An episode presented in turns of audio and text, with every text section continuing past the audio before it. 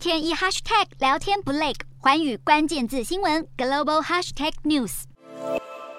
斯里兰卡总统拉贾帕克萨垮台后逃往海外，人民满心期盼斯里兰卡将迎来全面的变革，然而却出现了新的障碍。斯里兰卡常年被拉贾帕克萨家族掌控，人民持续数个月的抗议运动，就是希望推翻原本的政治体系，让斯里兰卡有机会出现真正的改革。然而好不容易才把拉贾帕克萨赶下台，他的盟友威克瑞米辛赫竟然有可能上台成为总统，这下人民怎么可能坐得住？预料斯里兰卡势必再将爆发另一波的示威。斯里兰卡现在陷入全面混乱的状况，国家破产，政府债务高达五百一十亿美元，民间生活更是苦不堪言，通膨高达百分之五十四，食物价格涨了八成，就连中产阶级的生活都倒退回烧柴煮饭的旧时代，粮食能源更是通通短缺。不仅如此，现在连加个油都还要排上好几天，让斯国人民简直是要崩溃了。斯里兰卡先前参与“一带一路”，欠了中国政府五十五亿美元，还不出钱来的斯里兰卡恳求中国再度金援，却被强悍拒绝。北京当局还禁止斯国动用十五亿美元的信贷协议，也不核准十亿美元的贷款申请，让斯里兰卡的经济陷入了走投无路的崩溃边缘。令人意外的是，当时呢是印度出手相救，不但提供了超过三十亿美元的贷款，